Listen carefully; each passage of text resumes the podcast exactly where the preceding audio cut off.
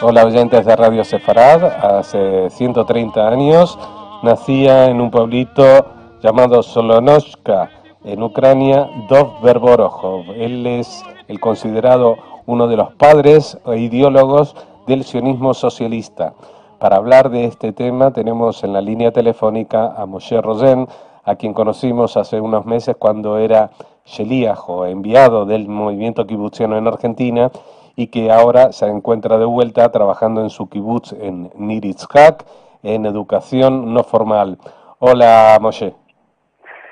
Buenas tardes y muy contento de reencontrarnos nuevamente. Bueno, queríamos hablar de la figura de Dover Borohov, un personaje que apenas mm, vivió 36 años, pero en su corta vida eh, fue muy intensa y sentó las bases eh, para el movimiento kibutziano, para el sionismo socialista, eh, discutió con los marxistas con elementos propios del marxismo. ¿Qué, qué puedes contarnos de Borohov? Una primera idea tiene relación justamente con la vida lamentablemente tan breve que tuvo esta personalidad, porque alcanzó a vivir solamente 36 años, pero como Cristo y como otras eh, personalidades en, la historia, eh, logró imprimir eh, su sello que en realidad perdura hasta el día, el día de hoy. Eh, sin embargo, eh, mucha gente, inclusive en ya lo ha olvidado, y esto es también uno de los signos de la, de la época, quizás porque eh, parte de las ideas tuvieron mucha vigencia en el momento que él las formuló, pero hoy nos encontramos inmersos en una realidad social y política muy distinta hasta tal punto de que casualmente ayer, viajando en eh, el autobús eh, a, una jornada de estudios, eh, me encontré con unos jóvenes que estudian historia. Entonces, justamente en relación con lo que estamos conversando ahora, les pregunto qué saben de, de, de. Entonces, de ellos veo que ellos miran por la ventana y dicen, oh, no te pasaste de la, de, la calle como ellos pensaban de que estoy preguntando por una por una dirección, por un por un lugar. Y eso es lo que para mucha gente lo único que quedó de oro de su nombre y de su legado es solamente las calles eh, que llevan su nombre. Bueno, vamos a vamos a contar que él nació en un pueblito de Ucrania, eh, pero que enseguida se trasladó su familia a otro, a Poltava, y justamente ese era el, nombre del pueblo que lo acompañó, porque muchos lo conocieron como el genio de Poltava, ¿no? Sí, el genio de, Poltava y su genialidad radica en haber eh, concretado la síntesis entre dos ideas que muchos consideraron, eh, y algunos inclusive consideran dentro y fuera del pueblo judío, como dos ideas que no admiten síntesis y que son contradictorias, y que en realidad él las vio como eh, muy, muy alineadas en un mismo pensamiento, en la misma dirección, y esa dirección es la liberación social y nacional de los pueblos. Y estas ideas son la síntesis entre el movimiento nacional judío, el sionismo, y la idea de la liberación social y económica encarnada en su momento eh, por el pensamiento de Marx.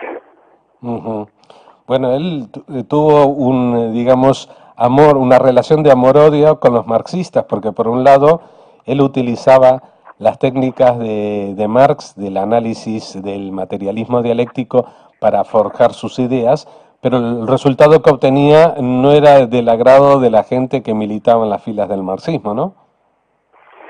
Sí, porque lamentablemente hay una alienación de parte de, los sectores progresistas no judíos, inclusive hasta el día de hoy, con lo que tiene que ver eh,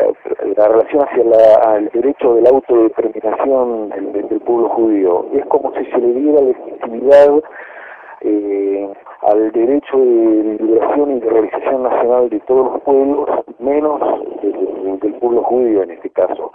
Eso es por un lado, pero hay que reconocer que también dentro de las filas del, pueblo judío hay eh, un rechazo hacia esta posibilidad de síntesis entre la idea nacional judía y la idea de la liberación de toda forma de explotación y de opresión social y económica. Bueno, él nació en una época que, como hemos dicho, nació en 1881, murió en 1917, apenas unos meses después de, la Revolución de Octubre eh, soviética, bolchevique, de la, en, la cual tuvo participación y en el medio estuvo viajando por, por varios países. Pero eh, él salió de, de, un ambiente donde su padre, que ya era eh, profesor de hebreo, militaba en el movimiento de Jovebeit Zion, ¿no? Sí, correcto. Eh, lo que dijiste recién es realmente muy importante, muy esencial para entender eh, su pensamiento. comentaste la revolución soviética, la revolución de octubre de 1917, es un hecho clave porque este proceso antes, durante y después de la Revolución Soviética eh, marcó profundamente el sendero de toda una generación de pensadores y de pioneros dentro del, movimiento sionista, tanto en lo que hace Europa Oriental como aquellos que realizaron eh, su alianza y llegaron eh, en ese momento todavía no existía el, Estado de Israel, estamos hablando de Eretz Israel Palestina, que casualmente también en ese año es un año muy clave para la comprensión de la historia del pueblo judío y del movimiento sionista, porque en el año 1917 eh, el imperio británico logra desprezar el dominio de los turcos otomanos en, Palestina. O sea, acá hay una convergencia entre distintos eh, acontecimientos y procesos.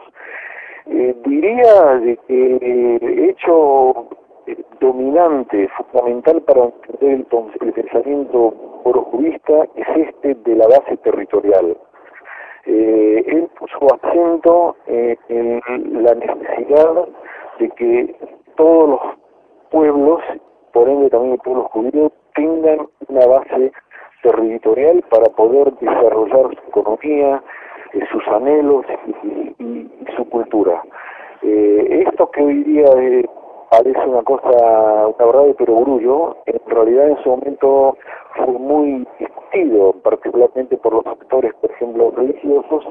que creían en la eternidad de la, de la diáspora.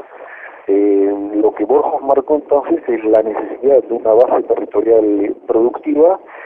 y determinó de que esta base territorial, en el caso del pueblo judío, debe tener relación con sus circunstancias históricas,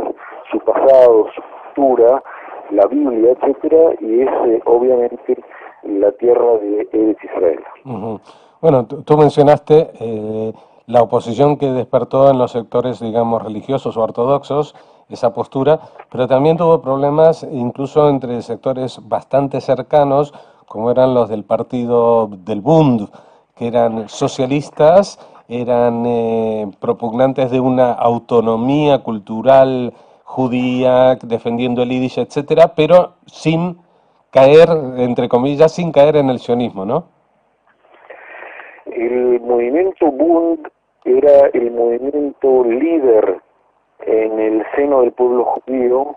eh, hasta prácticamente el estallido de la Segunda Guerra Mundial y del Holocausto, eh, donde lamentablemente el, el no solamente eh, su desarrollo político, sino también su aporte cultural que tiene que ver fundamentalmente con la cultura iris, entonces eh, fueron destruidas y quedó perdido. Pero efectivamente definiste bien, porque a diferencia del pensamiento porjovista, que tiene un carácter nacional poniendo el centro en la necesidad de una base productiva territorial común al pueblo judío, el Bund creía de que la realización nacional del pueblo judío es posible en la diáspora manteniendo una eh, comunidad de intereses con los obreros, con los trabajadores, con eh, las clases pobres no judías. Eh, este sueño quedó destruido fundamentalmente durante la época del holocausto y la destrucción a mano de los nazis en la Segunda Guerra Mundial. Bueno, eh, digamos que una característica también eh, mm, o una anécdota muy importante en la vida del propio Borohov, que era que a pesar de haber nacido en este entorno, él no hablaba yiddish y lo aprendió en época muy tardía y en cuatro años eh, se había hecho un experto eh, y empezaba a escribir un libro sobre la literatura en Yiddish. pero esto ya eh, quizás podía estar incluso adelantado porque su primer escrito, con solo 22 años, se llamaba El carácter de la inteligencia judía y él era el mejor, la mejor demostración de ello, ¿no? Sí, él trató de realizar su propia vida trató de materializar justamente estas eh, aspiraciones que tenía eh, para el, conjunto del, pueblo judío. Eh, si me permite, me parece importante señalar otro aspecto, aparte del de la base territorial, que es otro concepto que tiene que ver con lo que él denominó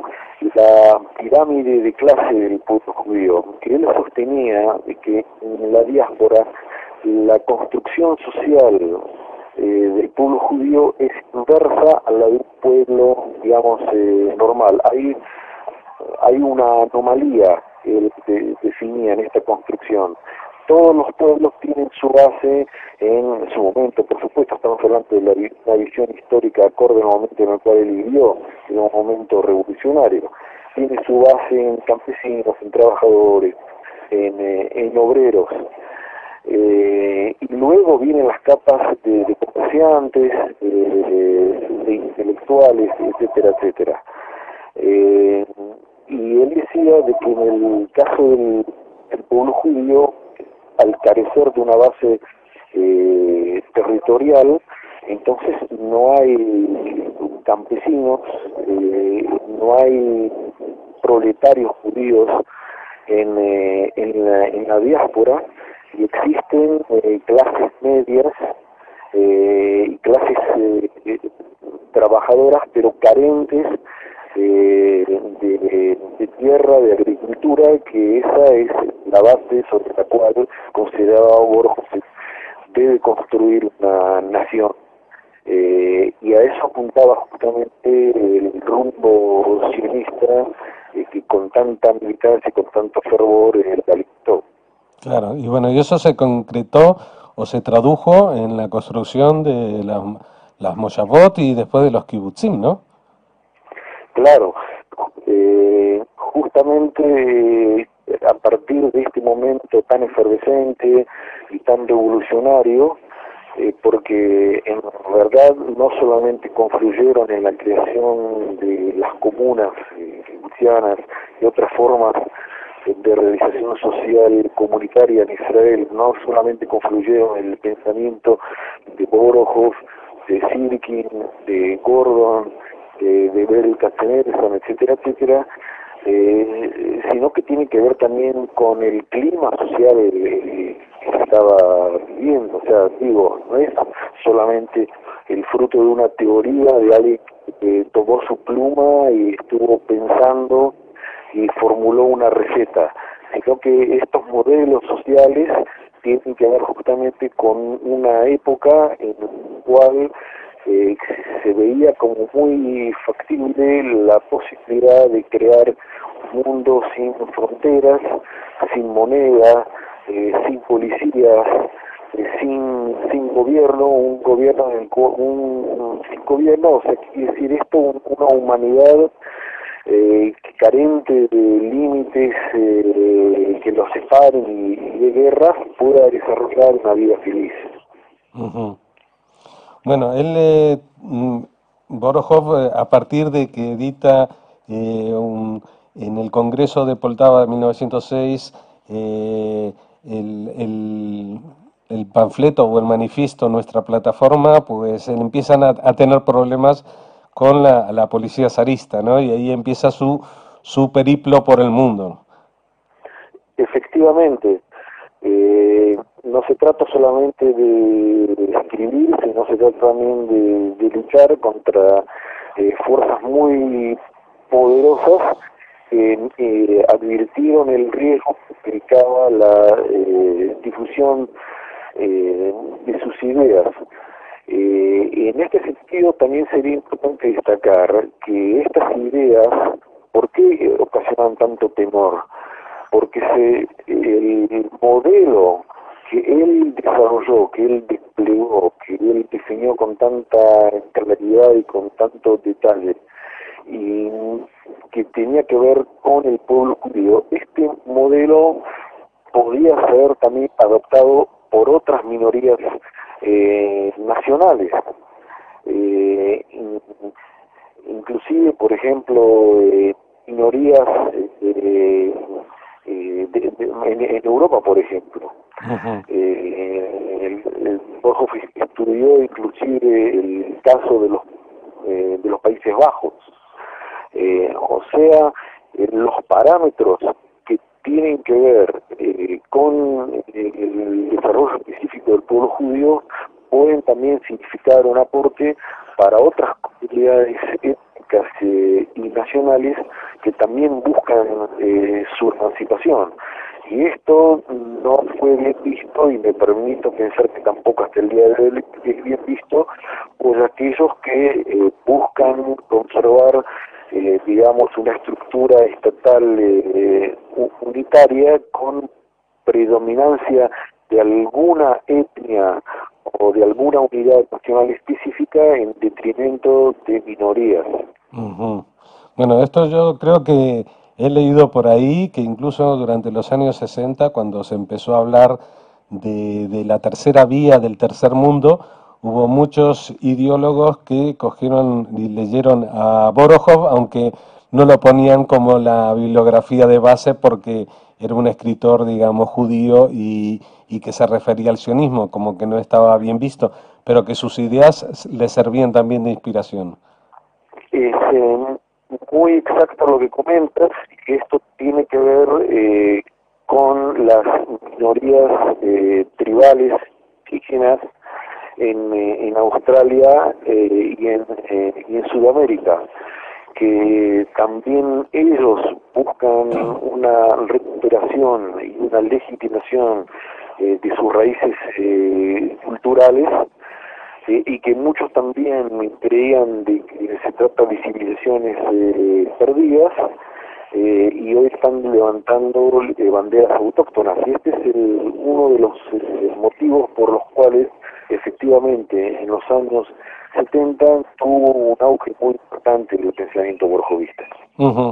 Una última cosa, un último apunte que quería hacer, porque muchas veces se habla, eh, especialmente en los, en los círculos antisionistas o anti-israelíes, de, que los fundadores del sionismo eh, siempre abogaron por eh, instalarse en un país en detrimento de, de, los pobladores locales, en este caso los árabes que vivían en Palestina, eh, que no los tomaron en cuenta, o como en el caso de, podríamos decir, de Jabotinsky y los revisionistas, pues que, decían que había que combatir a estas fuerzas locales. Pero en el caso de Dober Borohov, a pesar de que él no llegó a vivir en Israel, él no llegó a estar nunca en Palestina, sí que escribió con mucha eh, solidaridad con el tema de los pobladores locales de, de, esas tierras, ¿no? Efectivamente, eh, y aquel que desarrolló eh, justamente esta beta